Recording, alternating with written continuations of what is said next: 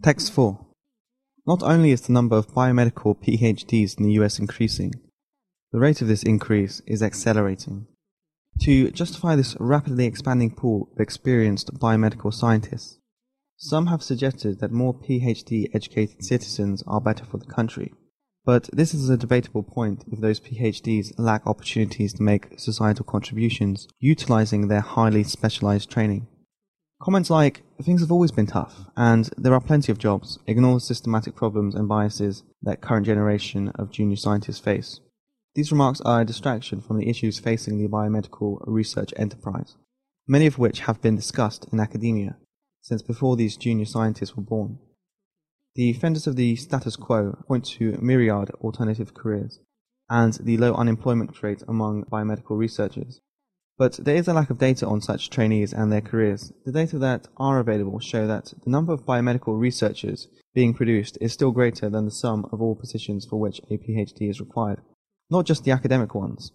The platitude that PhDs possess diverse skill sets that are sought outside of academia is debatable given the general lack of training and opportunity to develop such skills in non-academic settings, especially since many of the so-called alternative careers are highly competitive. One argument against restricting graduate admissions is that it would reduce diversity, but improving diversity and inclusion and controlling PhD numbers are not mutually exclusive goals. The current admission process itself is flawed from the onset, and one third of admitted biomedical PhD students drop out of graduate programs.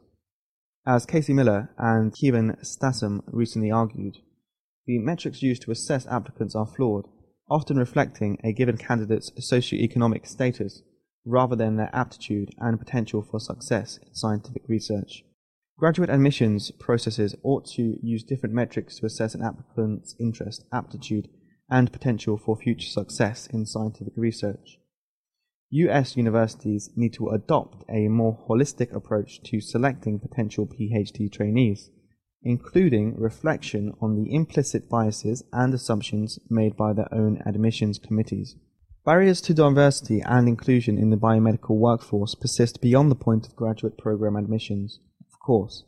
We restrict ourselves when we discuss the pipeline, the route from college to faculty, and consider people who leave academia to have leaked from it. The problem with a pipeline analogy is that it is linear, homogeneous, and prioritizes academia above all else.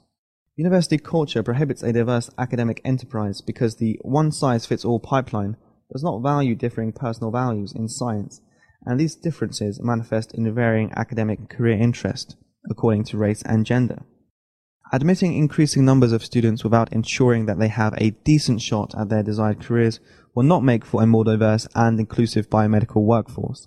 It is, at best, naive and, at worst, harmful to guide those eager to pursue their passions for science into a system that trains them for disappearing jobs.